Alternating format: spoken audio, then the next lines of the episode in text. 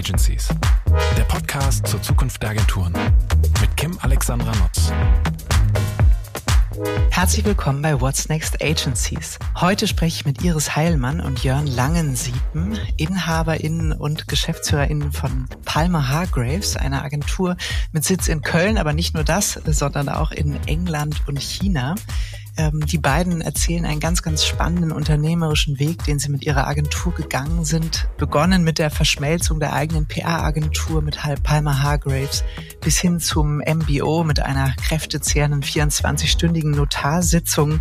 Dann anderen Gründungen wie der datengetriebenen Agentur Exofara und dann last but not least all die Themen und Initiativen, die sich aus dem Vormarsch generativer KI ergeben. Die Agentur war ganz früh mit am Start und hat viele spannende Produkte und Ansätze für neue Geschäftsmodelle entwickelt. Also viel Spaß mit jeder Menge Zukunft und Unternehmertum. Liebe Iris, lieber Jörn, herzlich willkommen bei What's Next Agencies. Ich freue mich sehr, dass ihr zwei heute meine Gäste seid. Ja, liebe Kim, wir freuen uns auch. Schön, dass wir hier sind. Ja, vielen Dank für die Einladung. Ja, ihr habt ja auch eine spannende Geschichte. Da konnte ich eigentlich gar nicht äh, Nein sagen. Was heißt Nein sagen? Ich war direkt begeistert und habe gedacht, darüber müssen wir uns mal ein bisschen tiefer austauschen, weil ich schon in unseren ersten Gesprächen ganz viel Neues über euch gelernt habe. Ihr seid nämlich ähm, zu zweit gemeinsam mit eurer Kollegin Susanne Hoffmann Inhaberin der, ich glaube, rund 230 Leute starken Agentur Palmer Hargraves, die sich auf komplexe und, ja, man kann schon sagen, erklärungsbedürftige Themen versteht. Dahinter verbirgt sich äh, aber noch viel mehr, nämlich eine total interessante Unternehmergeschichte, mit der wir direkt mal einsteigen. Äh, Palmer Hargraves, das habe ich recherchiert, ich hoffe, Wikipedia lügt nicht, äh, wurde 1983 von Andrew Clift in der Nähe von Birmingham gegründet. Ja, und jetzt ist ja so die erste Frage, okay, Birmingham, äh, Palmer Hargraves sitzt eigentlich schwerpunktmäßig in Köln, jetzt sitzen hier zwei, äh, zwei der drei deutschen InhaberInnen vor mir. Deswegen zu Beginn gleich die Frage, wie führte euch euer vielleicht auch jeweiliger Weg ähm, damals zu dieser Agentur? Ja, der ist auch wirklich unterschiedlich. Jan. Du bist aber der historisch ältere, wenn auch nicht biologisch. genau. Schöne Formulierung, ja. ja. ähm, und tatsächlich äh, muss ich mir wirklich überlegen, wie weit ich jetzt da äh, ausholen möchte, weil das ist eine Geschichte, die würde vielleicht äh, einen ganzen Abend füllen, wenn äh, man alle Details sich anschaut. Ähm, ja, aber tatsächlich ist es so, der Name lässt es ja auch vermuten, ne? die Agentur hat äh, ihre Wurzeln in England. Ähm, in einem schönen kleinen Örtchen namens Leamington Spa wurde sie gegründet, äh, Mitte der 80er Jahre, das hast du ganz richtig recherchiert. Und ähm, der Anlass dazu war eigentlich, dass die beiden Gründer damals im Marketing, im Automobilmarketing gearbeitet haben und keine ähm, richtige, richtig gut aufgestellte, also auch vom Know-how gut aufgestellte Agentur finden konnten für die Themen, ähm, die sie eben auf der Agenda hatten. Und äh, das haben sie quasi als Marktlücke erkannt. Äh, und dann irgendwann äh, ist diese Idee so weit gereift, dass sie gesagt haben, wir steigen aus aus unserem, aus unserem Konzern. Äh, Job und gründen diese Agentur. Und äh, damit, ähm, also mit dieser, mit dieser Idee ist die Agentur dann auch Mitte, 80, Mitte der 80er Jahre vor den Toren von Birmingham liegt dieser Ort äh, dann tatsächlich gestartet. Ähm, und damals muss man sagen, äh, war in der Gegend eben auch noch sehr viel äh, Automobilindustrie, ähm, so dass sie auch relativ schnell zu Anfang einige sehr bekannte Automobilmarken zu ihren Kunden zählen durften. Und teilweise arbeiten wir für diese Marken auch heute noch. Also da sind wir auch ähm, stolz drauf, ne, dass wir da eine so lange Kundenbeziehung haben zu bestimmten Automobilmarken. Ähm, und äh, insofern war das der Anfang von allem, wenn man so will. Und wenn ich jetzt äh, dann mal direkt den Schwenk mache, was haben wir in Deutschland damit zu tun, ne, mit, äh, mit dieser Entwicklung, die dort ihren Anfang gefunden hat? Irgendwann Mitte der 90er Jahre war der Hauptkunde an einem Punkt, ähm, seine Funktion, seine Marketingfunktion äh, nach Deutschland zu verlegen, hier nach Köln. Es handelt sich um Ford, es ist äh, nicht einfach, äh, nicht leicht, zu, äh, nicht schwer zu erkennen. Und wir haben ähm, dann in äh, dem Zuge eben auch hier in Köln den ersten Standort äh, eröffnet in außerhalb Englands mit ganz wenigen Leuten natürlich, wie das so ist am Anfang. Also die Agentur ist quasi dem Kunden hinterhergezogen und das war die Geburtsstunde Mitte der 90er Jahre, also rund zehn Jahre später, ähm, für die Aktivitäten hier in Deutschland. Und so kam Palmer Hargraves nach Deutschland. Und so kamst du dann auch zu Palmer Hargraves? Also du warst derjenige, der dann den Kölner Standort aufbaute, oder? Ja, das war ich sicherlich, aber ich bin tatsächlich auch erst, wenn man so will, noch ein paar Jahre später eingestiegen, nämlich äh, im Jahr 2000, um genau zu sein. Das heißt, ich bin jetzt auch schon, darf ich gar nicht ausrechnen, wie lange ich schon im Unternehmen bin, über 20 Jahre. Ähm, zu dem Zeitpunkt war Parma Hargreis hier ein kleines Team von vielleicht zehn Leuten, so genau, ganz genau auf, auf, auf den Kopf genau kann ich jetzt gar nicht mehr sagen, aber ja, die Größenordnung war es. Ähm, und ich bin eingestiegen und habe dann relativ schnell eben auch die äh, geschäftsführende Verantwortung übernommen für das Unternehmen äh, und seitdem versucht natürlich mein Bestes zu geben, ähm, diese Agentur aufzubauen. Mhm. Klasse. Und Iris, du hast gesagt, eure Geschichten sind ganz unterschiedlich. Ja. Äh, wie, wie war deine? Eine, eine Sache muss ich zur Frühgeschichte sozusagen noch hinzufügen, weil ich die selber immer sehr ulkig fand. Und zwar gab es nie einen Herrn oder Frau Palmer oder Hargreaves im Unternehmen. Du hast ja auch gerade genannt, Andrew Clift war einer, Clift war einer der Gründer. Es gab noch einen, der hieß Watts, oder? Watts? What? Watts? So ähnlich. Ja, ja. ja und äh, die beiden haben dann gesagt, ja, das war die Zeit, in der Agenturen eben nach den Namen der Gründer benannt wurden. Ach, Cliff Watts klingt so unelegant. Wir nehmen doch die Mädchennamen unserer Frauen. Palmer Hargreaves. Und so kam dieser etwas komplexe tatsächlich Name zustande. Schöne Aber Geschichte. wir finden die Geschichte so schön, dass wir diesen Namen auch behalten haben, auch wenn er etwas schwer über die Zunge kommt. Mhm. Genau, und meine Geschichte ist ganz anders ähm, verlaufen. Ich bin aber jetzt auch schon seit zehn Jahren an Bord bei Palmer Hargreaves, aber vorher hatte ich auch eine eigene ähm, oder separate, sage ich mal, Unternehmerinnen-Geschichte. Ich habe mal gearbeitet in der politischen Kommunikation, da habe ich angefangen, dann war ich Pressesprecherin im Bundestag. Und dann ähm, habe ich mit zwei kleinen Kindern mal äh, eine Zeit lang, äh, damals hieß es ja Erziehungsurlaub gehabt. Und dann habe ich aber angefangen, äh, für andere, für Unternehmen zu arbeiten, also in der Kommunikation, aus der ich dann ja auch kam zu arbeiten. Und daraus ist das alles entstanden. Also ähm, ich habe dann eine virtuelle Agentur gehabt, ganz schnell, ähm, mit ganz vielen Wirtschaftsjournalistinnen und Journalisten und mit, ähm, mit dann auch GrafikerInnen und ähm, weil die Kunden sagten, ach, kannst du noch mehr machen als das, was du jetzt so schaffst. Das waren auch schon Konzerne, wie zum Beispiel die Telekom, die auch auf meiner Seite sozusagen mit uns eine ganz lange Geschichte hat. Und ähm, dann habe ich irgendwann im öffentlichen Dienst gekündigt und gesagt, okay, das ist ja eigentlich viel besser, das ist mein Weg. Äh, ich habe sozusagen über die Tour ähm, mein Unternehmerinnen-Gen entdeckt. Und dann habe ich eine Zeit lang mit der Familie in England gelebt und da bin ich zum ersten Mal auch losmarschiert, ganz unspektakulär und habe meine erste Firma gegründet, eine Limited. Arcus Communications hieß sie damals. Die habe ich dann wiederum, als wir zurück nach Köln kamen, mit einer Kölner Agentur zusammengetan und diese Agentur, bei der ich dann auch Geschäftsführerin und Inhaberin war, ist dann, hat sich dann vor eben ungefähr, ja, ziemlich genau sogar zehn Jahren mit Palmer Hagius zusammengetan, weil meine Agentur kam aus der PR-Richtung.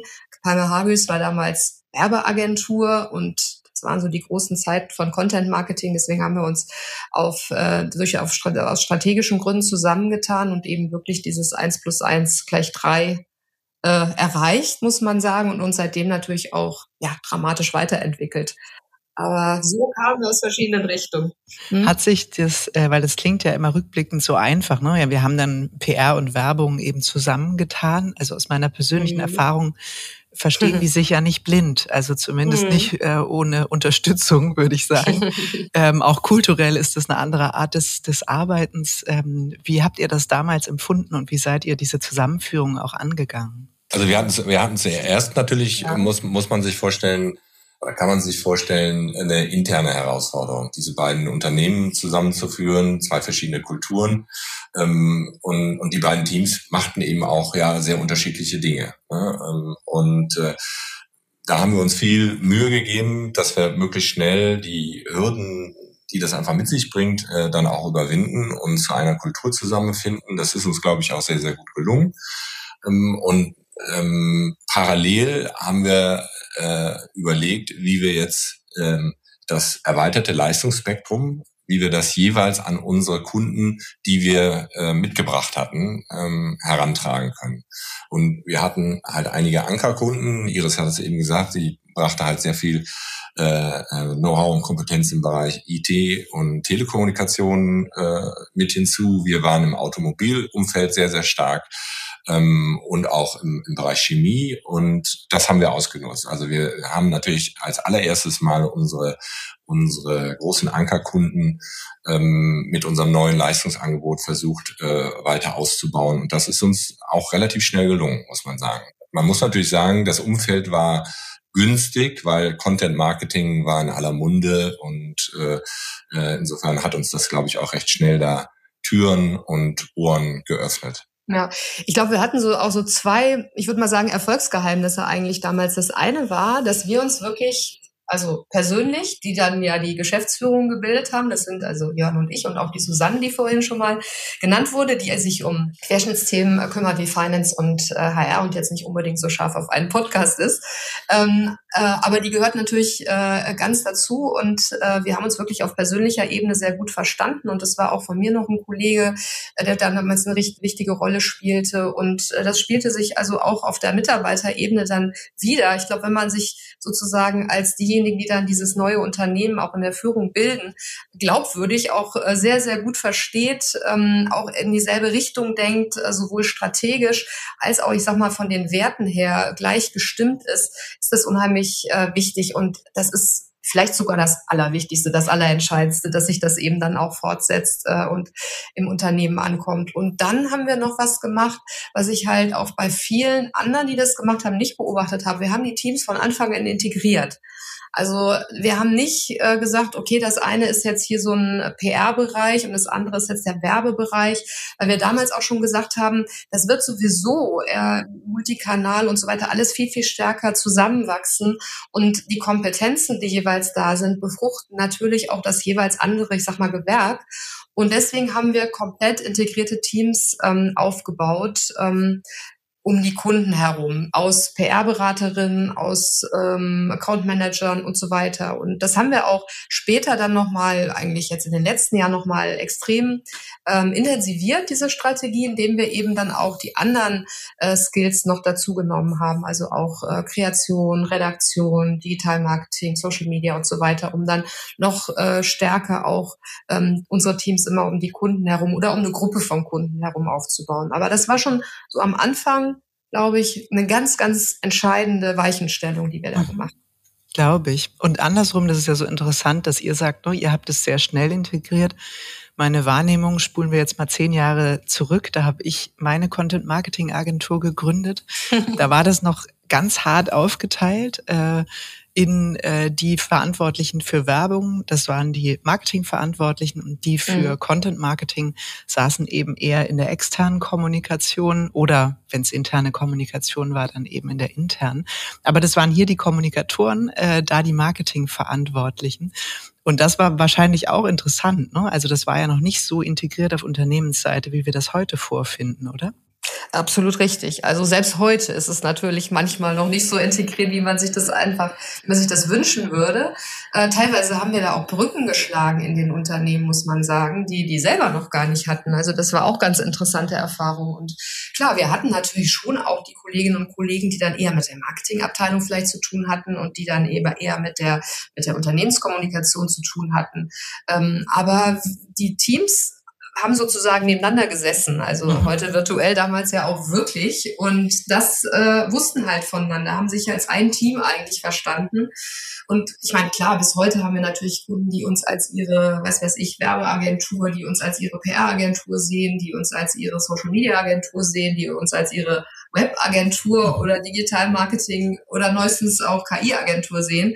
Ähm, am liebsten sind uns natürlich die, ähm, die wir auch ähm, ja bei den komplexen Themen, bei denen wir uns ja auch einarbeiten müssen, eben auch ähm, umfassender bedienen können. Weil am Ende, glaube ich, haben auch die Kunden mehr Wert davon. Aber es ist natürlich bis heute nicht überall gegeben.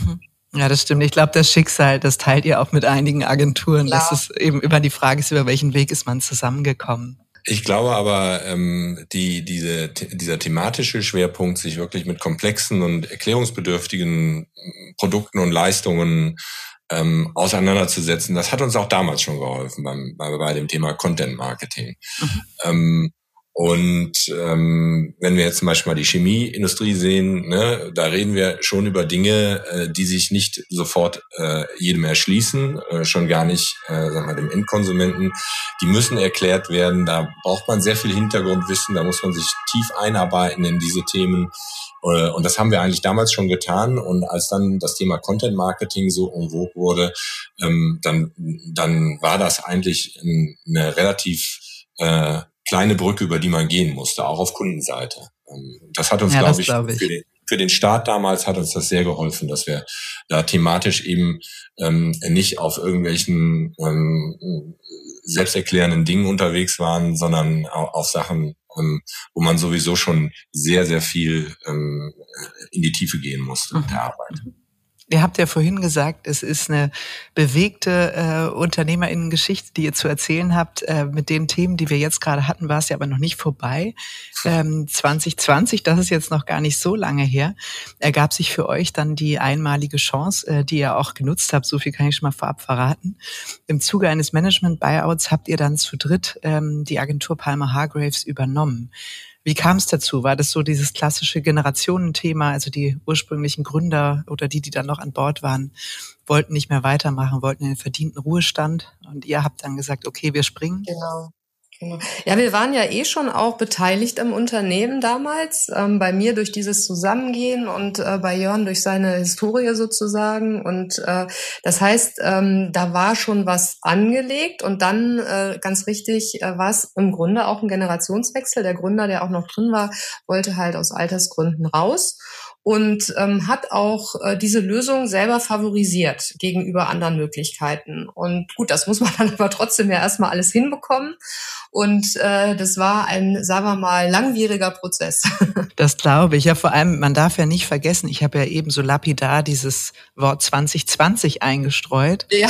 Äh, das war ja ein sehr besonderes Jahr. Und wenn ich mich Allerdings. recht erinnere, war das im März oder Mai, dass ihr gekauft habt. Also ja. mitten in der Startphase von Corona. Also war das weiß ich nicht, noch so, dass ihr vorher wusstet, dass Corona kommt, aber man konnte nicht mehr zurück? Oder wie, wie war das für euch? Nein, im Gegenteil. Also man muss ehrlich sagen, wenn einer äh, der beteiligten Parteien, wenn, wenn die gewusst hätte, dass Corona kommt und auch in der Form, auch nur ansatzweise diese Auswirkungen äh, äh, hätte, dann wäre wahrscheinlich auch dieser ganze Deal nicht zustande gekommen. Das muss man wirklich sagen. Wir haben also tatsächlich ähm, eine Woche vor dem ersten Lockdown und äh, wenn du dich zurückerinnerst, der hat oh uns Gott. ja alle mehr oder weniger kalt, kalt erwischt. Ne? Ähm, Furchtbar, ich mag gar nicht aber, zurückdenken. Ja. ja, wir haben also eine Woche vorher beim Notar gesessen und haben alle Verträge unterzeichnet. Um, und wie gesagt, das hätte niemals stattgefunden, wenn, wenn auch nur einer von uns allen irgendwie das Gefühl gehabt hätte, da kommt so etwas Elementares äh, auf uns zu, wo wir alle noch nicht wissen, welche mhm. Auswirkungen das auf das äh, auf die Wirtschaft und auf uns als Menschen und die Gesellschaft und natürlich auch auf, auf, auf so ein Geschäft äh, mhm, hat. Da dachte man noch gerade in dem Moment, ach, das bleibt wohl in Bayern und äh, aus irgendwelchen ja, Grund war man genau. ja, oder in Italien, hat man ja so gedacht, ne? ganz komisch. Und äh, wir haben noch so Witze gemacht, ach, hustet schon einer und also so trotzdem überhaupt nicht gecheckt, was jetzt kommt. Überhaupt nicht. Also rückblickend total naiv. Ganz komisch. Ja, wir waren natürlich auch so fokussiert auf dieses ganze Thema. Und dann, ja. dann hatten wir wirklich auch einen sehr denkwürdigen Notartermin, der in unsere Annalen eingegangen ist, weil du musst dir vorstellen, der ging wirklich 24 Stunden. Ohne Pause. oh Gott es gab wahnsinnig viele, es gab wahnsinnig viele ähm, äh, Verträge. Wir haben ja auch noch äh, den Unternehmensteil in China gekauft. Wir haben den Eng in England und in Deutschland gekauft. Wir haben ähm, das Headquarter nach äh, Deutschland äh, verlagert. Äh, wir haben auch noch einen institutionellen Investor neu an Bord gebracht und und und. Also es waren wahnsinnig viele Verträge und es war alles ähm, äh, sagen wir mal, dauerte lange und dann hat es eine ganz große Dynamik bekommen, so dass also äh, ganz viele Dinge noch äh, während des Vorlesens des Notars noch verhandelt wurden. Wahnsinn. Und äh, dann gab es ja die Hälfte der, Vor der ganzen Sache war ja auf Englisch und der Notar äh, murmelte und dann sagte immer einer, jetzt stopp, hier müssen wir doch mal reden und mit englischen Anwälten und Deutschen und ich weiß nicht was. Also das war mega aufregend. Und als wir um zehn da starteten, ähm, ja, haben wir sicher nicht gedacht, dass wir am nächsten Morgen um zehn da rauswanken. Und äh, es war wirklich die ganze Nacht. Es durfte auch keiner den Raum verlassen. Wenn jemand zur Toilette musste, dann äh, wurde unterbrochen. Die netten äh, äh, MitarbeiterInnen der, der Kanzlei haben dann Pizza und Kölsch geholt, aber das Kölsch haben wir gar nicht angerührt, äh, weil wir dachten, dann schlafen wir erst recht mhm. Ein. Aber die Pizza. Und am nächsten Morgen gab es dann auch Kaffee und Brötchen, als wir immer noch da saßen und äh, ja, ich glaube, irgendwann um fünf kam ein anderer Notar, ne? Und hat den, äh, den einen abgewechselt. abgelöst. Immer so Fotos, wo immer einer von uns ist immer so ein bisschen so im Stuhl am Schlafen und wir gucken immer, dass irgendwer aber wach ist. Also einer muss wach bleiben, ja genau. Aber sag mal, ihr, ihr habt ja oder seid dann ja auch wirklich ins unternehmerische Risiko gegangen. Mhm. Ne? Also das klingt jetzt alles so, so einfach und mein Gott, die 24 Stunden beim Notar, aber ja, tatsächlich ja. habt ihr ja auch wirklich Kapital aufgenommen, ja. um äh, die Anteile des Gründers auch ähm, zu kaufen. Ja. Und dann wissentlich, dass Corona kommt und so weiter. Es gibt dann ja Tilgungspläne und äh, Vorstellungen und Businesspläne Richtig, und all ja. das. Ne? Das ist ja Richtig. dann auch eine wirklich krasse Zeit, durch die ihr gegangen seid. Aber wenn du, wenn du mal Corona außen vor lässt, weil mhm. das kam ja dann zwar unmittelbar danach, aber ähm, wir hatten es ja alle nicht auf dem Schirm. Deswegen Gott sei Dank hat es uns äh, da auch irgendwie nicht äh, ähm, äh, gedanklich äh, gestört. Aber ähm, wir wussten schon sehr gut, worauf wir uns einlassen. Und das sehe ich auch heute noch rückblickend betrachtet als ganz, ganz großen Vorteil. Also ähm, der Andrew Clift, vielleicht auch relativ untypisch, hat mir in all den Jahren hier in Deutschland extrem freie Hand gelassen. Also ich war nicht einfach nur ein verwaltender Geschäftsführer und musste nach England reporten für jede Kleinigkeit, ähm, für jedes Invest zum Beispiel, sondern ähm, wir hatten ein riesen, über all die Jahre muss man sagen, ein riesengroßes Vertrauensverhältnis aufgebaut ähm, und sind eigentlich eher freundschaftlich äh, natürlich über die Zeit dann auch miteinander verbunden gewesen. Und also äh, von der Tätigkeit her und von den Aufgaben, von der Verantwortung hat sich eigentlich hm. für mich gar nichts verändert. Und Iris kann für sich selber sprechen, aber zu dem Zeitpunkt kannten Iris, Susanne und ich uns ja auch schon viele, viele Jahre aus der gemeinsamen Zusammenarbeit. Ähm, und da war eben ein ganz großes Vertrauen auch gewachsen schon. Und ähm, wir hatten ja schon bewiesen durch die Entwicklung, die das Unternehmen genommen hatte seit dem Zusammengehen, ähm, von Ihres Unternehmen und Palmer Hargrace, dass das funktioniert und dass, wir, dass wir als Führungstrio auch super äh, funktionieren.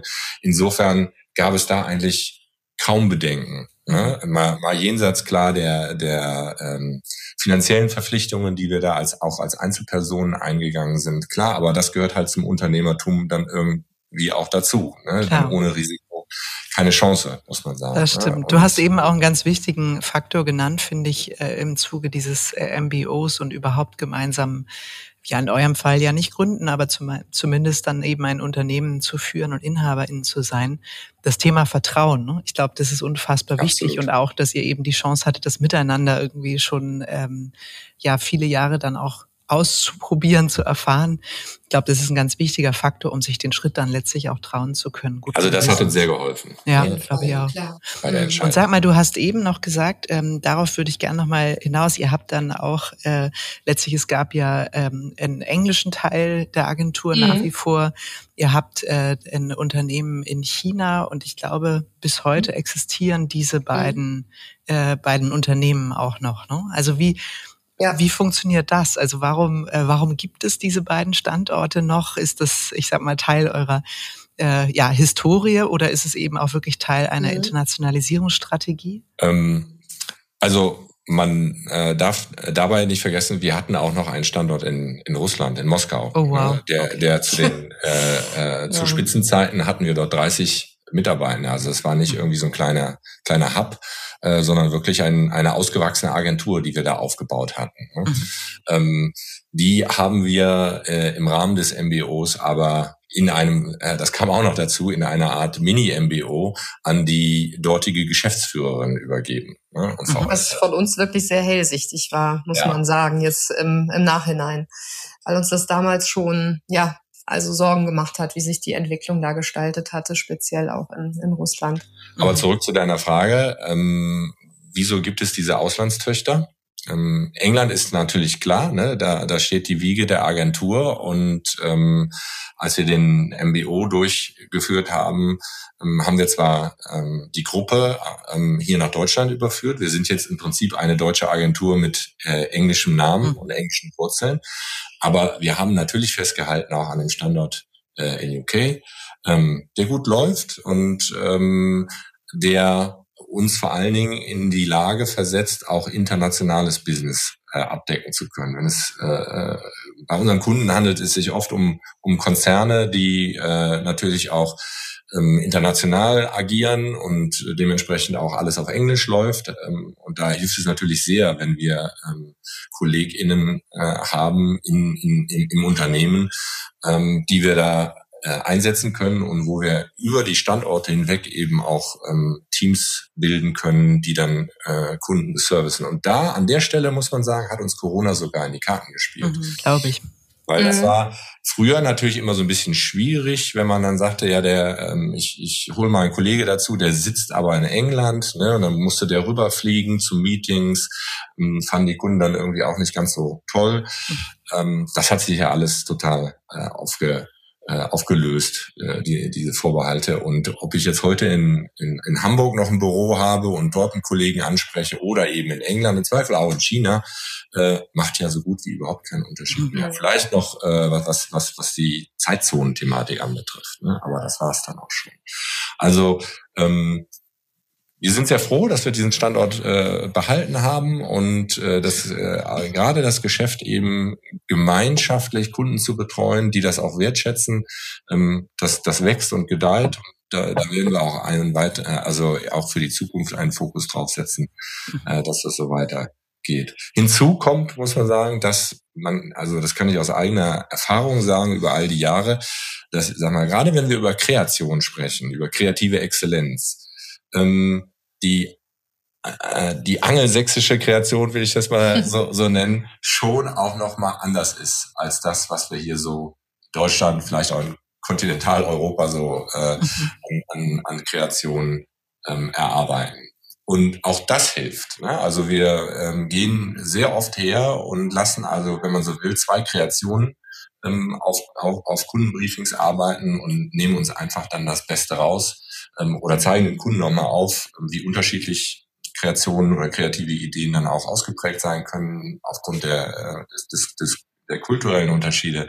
Ähm, also das machen wir uns natürlich auch zunutze. Und sag mal Hand aufs Herz, wie schwer ist es, äh, in China ein Unternehmen äh, als äh, deutsches Unternehmen zu unterhalten? Naja, in China haben wir ja auch schon eine längere Historie sogar gehabt, ähm, auch äh, vor dem MBO eben, ähm, hatten dort auch da, äh, die Strategie ursprünglich als China noch äh, Emerging Market genannt wurde, sozusagen, äh, die äh, europäischen Automobilhersteller, weil das ja eine große Kundengruppe, aber wirklich nur eine von vielen ist, ähm, auf ihrem Weg nach China zu begleiten und dann eben auch andere Unternehmen. Die Automobilhersteller waren sicherlich damals ja Vorreiterinnen und Vorreiter und äh, haben dann ähm, äh, da auch Erfolge gehabt, haben dann, das auch noch war eine wichtige Entscheidung unserer nach dem MBO von uns selbst, ein Joint Venture gegründet, wiederum mit einer amerikanischen Agentur namens äh, One Magnify, die sehr stark auch auf das Thema Data Analytics äh, spezialisiert ist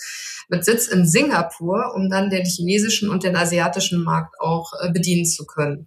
Das heißt, die ganze Geschichte, die Internationalisierung war schon ähm, von uns auch eine von mehreren strategischen Routen, die wir, ähm, die wir gehen wollten und wollen.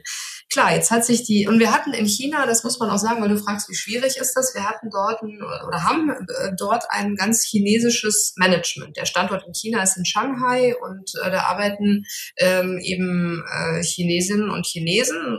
Es war mal eine Zeit lang da auch ein ähm, Geschäftsführer aus UK, der dann aber da als Expert gelebt hat und dann ist es übergegangen wirklich in die Hände der chinesischen Kolleginnen und Kollegen vor Ort. Und ähm, insofern ist es natürlich eine lokale, wenn man so will, auch Agentur dann geworden.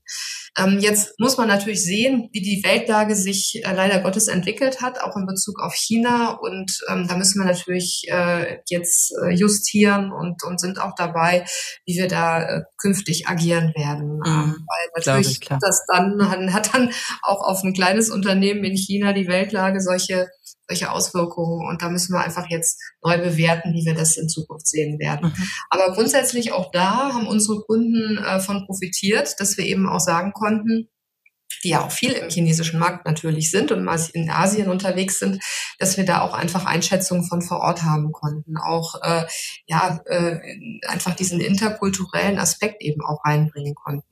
Mhm, wir haben auch eben diese Partner in, den USA, mit denen wir eben auch ähm, das Joint Venture gegründet haben und denen, mit denen arbeiten wir auch sonst äh, zusammen für Kunden an ein paar Stellen. Und auch das ist natürlich wertvoll, klar in den USA Partner zu haben, die dort die Kultur verstehen, äh, dort vernetzt sind, vor Ort sind und so weiter. Also insofern ist es für uns als inhabergeführte Agentur dennoch ein großes Anliegen, eben auch diese, diese Internationalität abzubilden. Mhm. Wir haben auch einen Mini-Mini-Standort in Como, Mal sehen, was daraus noch so wird. Ähm, und ähm, haben auch wirklich viele Kolleginnen und Kollegen aus ganz verschiedenen Nationen. Also es werden hier sehr, sehr viele Sprachen bringen wir zusammen, mhm. ähm, wenn es darauf ankommt. Und äh, wie gesagt, das ist, glaube ich, ein ganz großer Vorteil. Und es ist auch so eine Mindset-Geschichte. Ich glaube, auch wenn hier Kolleginnen und Kollegen einfach zu tun haben, ganz selbstverständlich mit äh, den, mit den, mit denen wir, mit den Partnern in den USA, mit denen wir eben auch sehr eng arbeiten, mit den Kollegen in UK, in China, in Italien, dann öffnet das auch äh, den Kopf und, und ähm, ist auch meistens für viele einfach sehr spannend, also auch mhm. bereichert äh, die Arbeit auch der Einzelnen. Glaube ich sofort, ja. Aber sag mal ganz kurz, weil ähm, mhm. ein, ein Punkt, du hast ja von mehreren strategischen auch, auch Routen äh, mhm. gesprochen, die, die mhm. euch wichtig sind, die ihr verfolgt. Mhm. Ihr habt, um vielleicht nochmal zu gucken, ne, was ist sozusagen dann weiter passiert, weil Stillstand ist ja nicht so euer ja. Ding ähm, habt ihr 2022, ich weiß jetzt nicht, ob ich es richtig ausspreche, Exofara.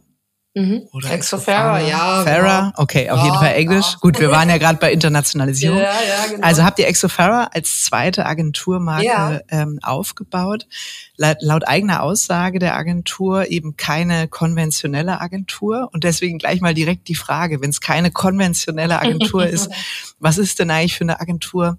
Was machen die? Wie, wie kamt ihr zu der Gründung? Und warum ist vielleicht auch nicht unter der Dachmarke Palmer mhm. Hargraves entstanden, das Angebot? Ja, das hat so zwei Aspekte. Das eine, es ist, handelt sich dabei sozusagen um Intrapreneurship. Also wir sind äh, grundsätzlich ja auch darauf aus, äh, dass unsere Kolleginnen und Kollegen möglichst unternehmerisch denken. Klar, ist ja noch in unserer DNA als inhabergeführte Agentur, die ja auch schon verschiedene Standorte eben gegründet hat und, ähm, äh, und so weiter. Und ähm, da gab es halt äh, zwei ähm, einen Kollegen, eine Kollegin, ähm, die sehr stark aus dem Digitalbereich kamen, die eine eher aus der Kreation, der andere aus dem Digital-Marketing-Bereich und die ähm, Lust hatten, auch was Eigenes sozusagen aufzuziehen im Sinne eines Startups, aber unter unserem Dach. Also ist das so ein bisschen ein Startup mit mit leichten Komfortaspekten, jetzt aus ihrer Sicht auch, ähm, und ähm, hatten dann eben auch die Idee, die sich äh, ja, durch verschiedene Iterationsstufen natürlich bewegt hat,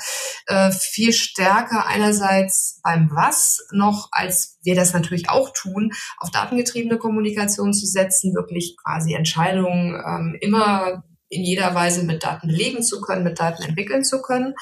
Und dann kommt dann das Wie, ähm, das Ganze eben auch möglichst ähm, im agilen Setup zu tun, was ja manchmal im Agenturgeschäft nicht so einfach ist, auch wenn man das ja immer gerne möchte. Es ist manchmal allerdings, äh, scheitert es schon am Einkauf oder am Mindset der Kunden oder oder.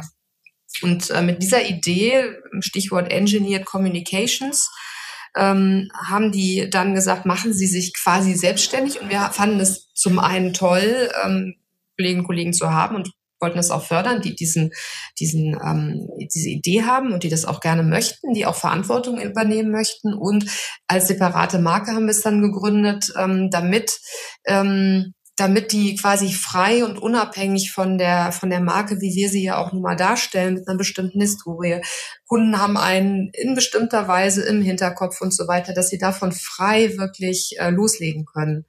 Ähm, bisschen auch zu teilweise anderen Tools, die sie nutzen. Wir sind zertifiziert, TISAX zertifiziert, BOPS zertifiziert als Agentur und so weiter. Und ähm, da haben wir quasi ähm, auch eine, eine separate Einheit aus, aus diesen Gründen geschaffen, damit einfach viel mehr Freiheit da ist.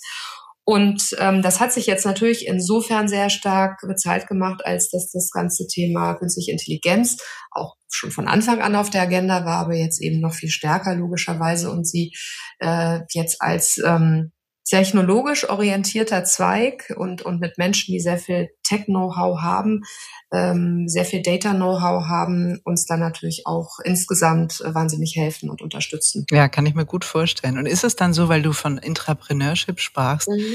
dass die beiden auch an dem Unternehmen beteiligt sind, ihr aber dann trotzdem die Mehrheit haltet oder?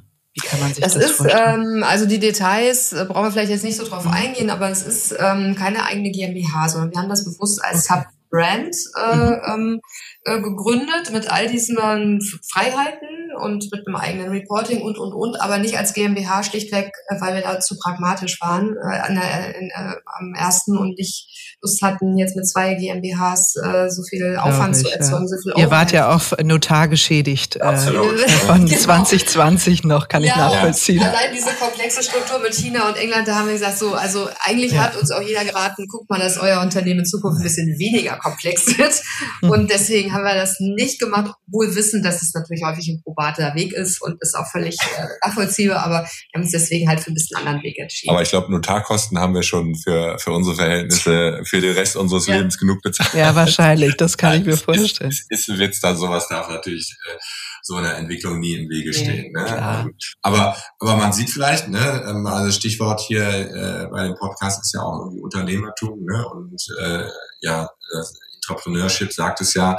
Ähm, also es, es liegt schon in unserer DNA, uns äh, ständig weiterzuentwickeln und uns umzuschauen, äh, ne, hier der Podcast heißt What's Next, ne? Das, mhm. das, das fragen wir uns eigentlich auch jeden Tag. Ähm, What's Next, ne, für uns. Und wir, wir sind auch fest davon überzeugt, äh, dass, dass man das tun muss in, mhm. in dieser Zeit, in unserer Branche, als Agentur.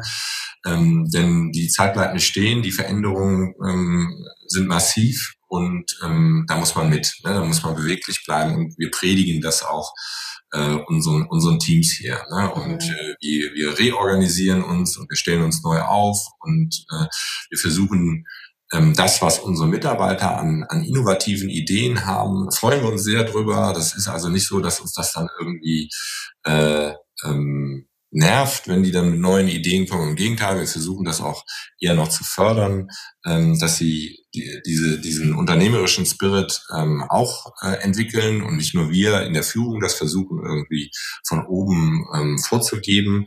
Ähm, und und das, das gehört einfach zu uns. Das gehört sogar so weit zu uns, dass wir das auch mal in unseren Werten verankert haben. Mhm. Ne? Also Unternehmertum oder unternehmerisches Handeln. Ne? Mhm. Äh, ähm, war lange Zeit oder ist eigentlich nach wie vor ein Wert, ähm, den, ja. den wir haben. Und ähm, wer weiß, was als nächstes kommt. Ne? Wir ähm, sind stark involviert in das Thema KI. Ähm, ja, du, ich wollte gerade darauf zu sprechen kommen. Ja, darauf bin ich schon die ganze Zeit auch sehr gespannt. Und zwar auch das mittlerweile ist schon fast ein gutes Jahr alt, ne, dass die ähm, ja. äh, generative KI sozusagen, weiß nicht, die Büchse der Pandora. Mhm. Es ist ja negativ wie positiv zugleich mhm. wahrscheinlich zu sehen, aber auf jeden Fall ist es eine, eine Riesenchance und eine riesige Transformation für alle Bereiche und alle Unternehmen. Und meine Wahrnehmung war, ich glaube, die trügt mich auch nicht, dass ihr von Anfang an ähm, sehr intensiv vorn mit dabei wart und zwar nicht ausschließlich sozusagen in so einem Gedanken, klar, probieren wir auch mal Tools aus, ähm, mhm. sondern auch sehr früh in das Thema geschaut habe, was heißt das eigentlich für unser Geschäftsmodell, mhm. für unser Angebotsportfolio. Wir sind ja wieder bei Unternehmertum, also ja, genau. wovon kann diese Agentur auch, ähm, könnt ihr auch als Unternehmer profitieren. Ja. Und da fände ich es total spannend, mal zu hören, wie habt ihr mhm. euch ähm, ja da aufgestellt, in welche Bereiche seid ihr vorgedrungen, wie ist da euer, euer Setup und euer Angebot heute? Mhm.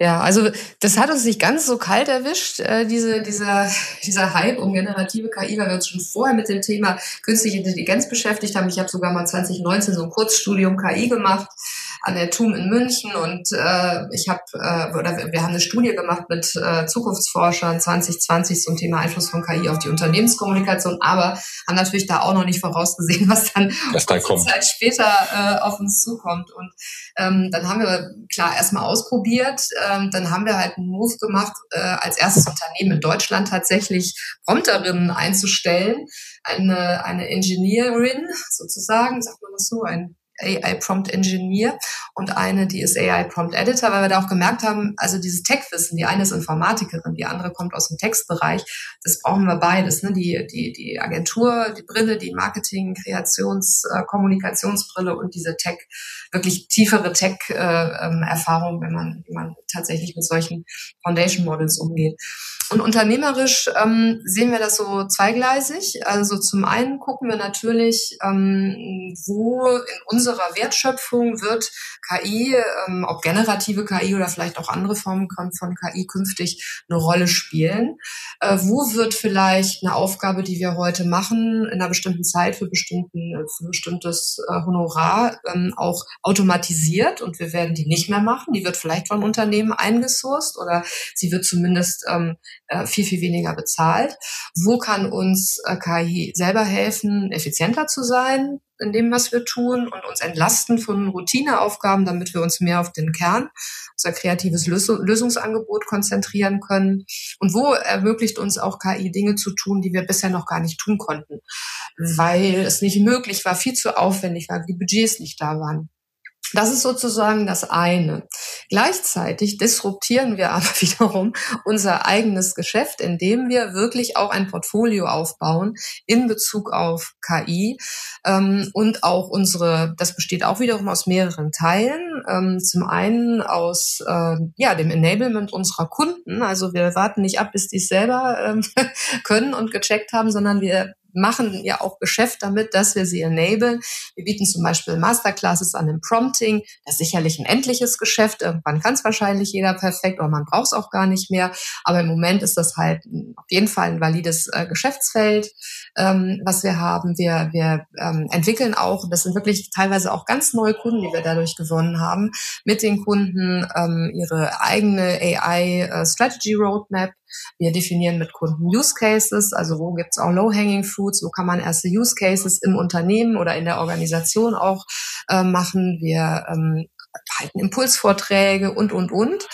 Also quasi im ganzen Bereich Schulung, Beratung sind wir da ganz stark unterwegs. Also quasi beraten, wie KI eben genutzt werden kann in Kommunikation und Marketing. Und dann entwickeln wir auch Produkte und das passiert ganz stark eben auch über Exofera, weil da eben diese Produktentwicklungsgen auch da ist, dieses Data- und Tech-Gen da ist.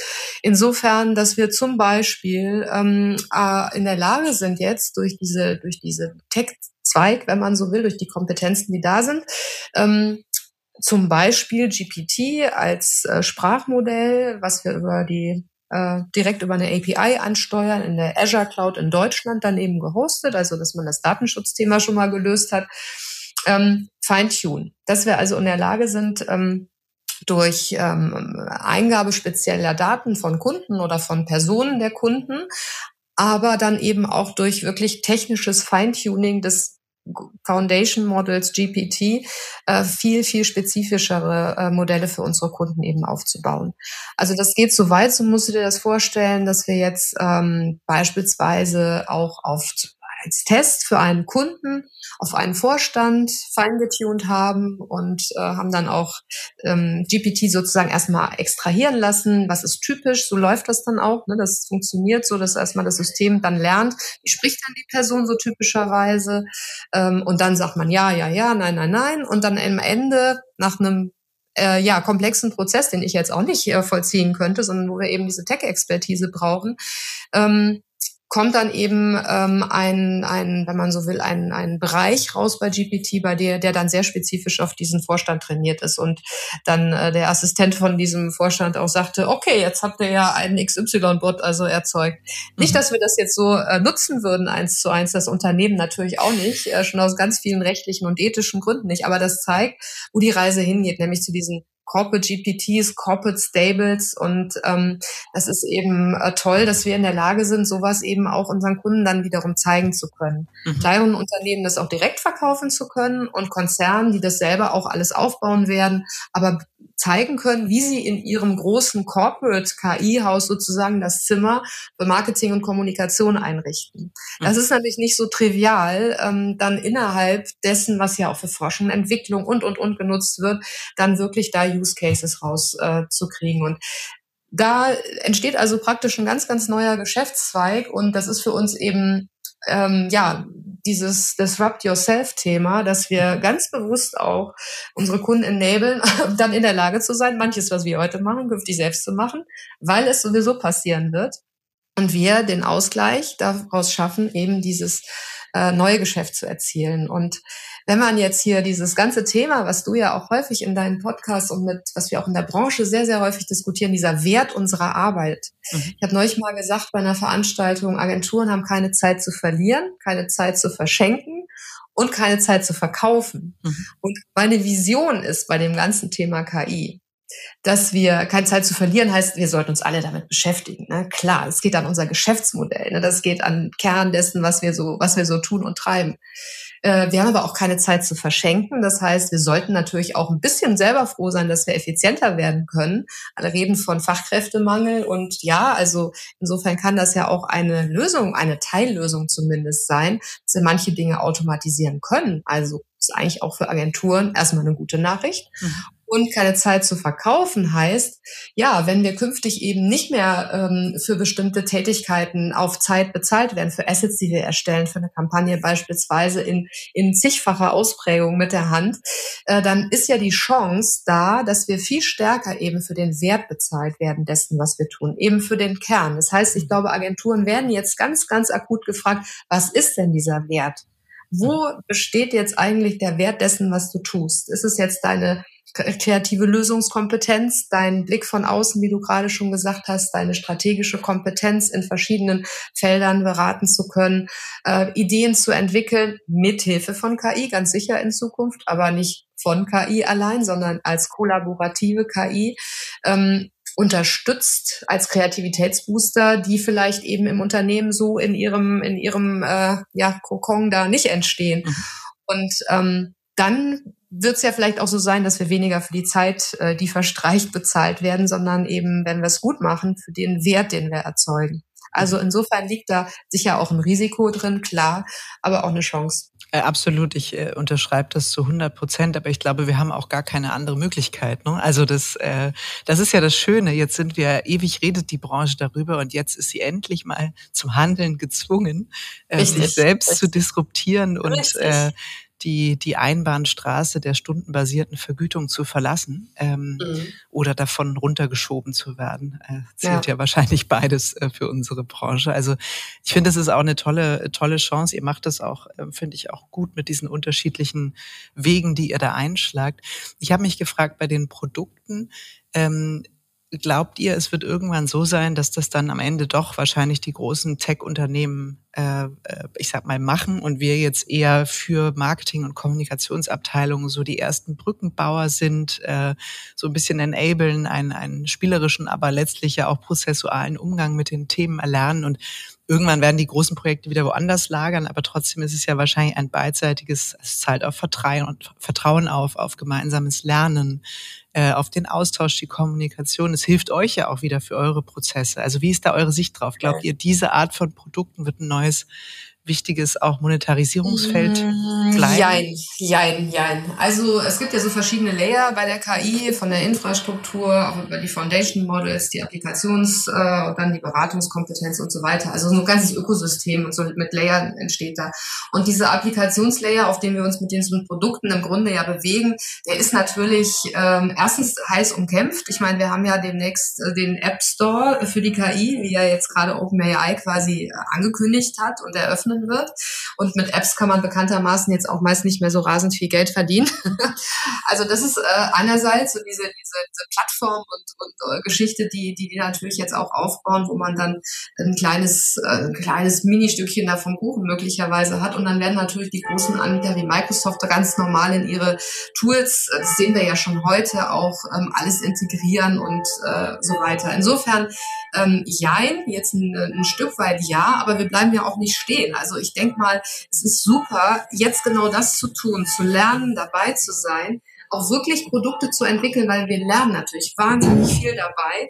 Und ähm, ich sag mal so, ja, vielleicht ist es in drei Jahren nicht mehr das, was wir da jetzt äh, können, das, was gefragt ist, aber dann werden wir vielleicht äh, uns in der Zeit auch weiterentwickelt haben. Absolut, glaub, dann gibt's halt, was anderes, ja. Genau, also es ist ganz, ganz wichtig, äh, glaube ich, aber auch, dass man nicht nur bei diesem Beraten und drüber reden stehen bleibt, sondern dass wir hier im Unternehmen Leute haben, die es tun, die da wirklich uns auch reinschauen lassen, wo man dann viel besser begreift, was da eigentlich passiert. Alles auch für alles, was wir künftig dann noch tun und entwickeln werden, ähm, was, was jetzt äh, gerade bei dieser Entwicklung keiner wirklich voraussagen kann. Das ist ja unseriös oder wäre unseriös. Aber ich glaube, es ist ganz wichtig, dass wir das jetzt tun. Und da bin ich auch total froh, äh, dass wir diese Möglichkeit haben, weil wir da einfach näher an den Kern der Sache und ans Verständnis dessen mhm. kommen, was passiert, als wenn man nur, sagen wir mal, auf diesem Beratungslayer sich Klar. bewegt. Habt ihr denn, also war das schwer, jemanden ähm, zu finden oder für die Agentur zu gewinnen aus dem Bereich Machine Learning? Äh, nein, also es ist eigentlich natürlich schwer, aber da wir ja als erste in Deutschland äh, eine Anzeige für Prompter ähm, aufgegeben hatten, haben wir äh, irrsinnig viele Bewe Bewerbungen bekommen, wie noch nie. Also und zwar von ganz vielen Data Analysts, Machine Learning Expertinnen, die sich sonst nie bei einer Agentur bewerben hätte, beworben hätten, und aber auch von Kreativen, äh, von einem Autor aus Österreich, der Roman Romane schreibt, die man auch bei Wikipedia findet. Also das war irre. Ähm, und heute muss man auch sagen, äh, wir müssen jetzt mal weg von diesem Prompting-Namen für die Kollegin, ne? weil die trainiert eigentlich ähm, ähm, Foundation Models und äh, ist also äh, nicht mehr als, als Prompter eigentlich zu bezeichnen. Aber über diesen Weg haben wir damals halt äh, durch diesen Hype, den das dann hatte, haben wir damals halt wirklich äh, mal ganz neue Leute oder, oder, Skills auch für die Agentur gewinnen können. Das mhm. muss man sagen. Und das ist jetzt bis heute noch ein Vorteil natürlich, weil sich das auch rumgesprochen hat, dass wir da sehr offen sind und dass wir die Leute auch machen lassen, äh, auch unter diesem Exoflaron eben. Das klingt nach einer aufregenden Zeit, die ihr vor euch habt. Ähm, ich wünsche euch ganz, ganz viel Erfolg. Ähm, ein bisschen Fortune, das gehört immer zum Unternehmertum dazu. Absolut. ja, absolut. Und ich danke euch sehr für das gemeinsame tolle Gespräch. Vielen lieben Dank. Vielen Dank dir, liebe Kim. Hat danke, Spaß gemacht. Danke, Kim, dass wir heute zu Gast sein durften bei dir im Podcast.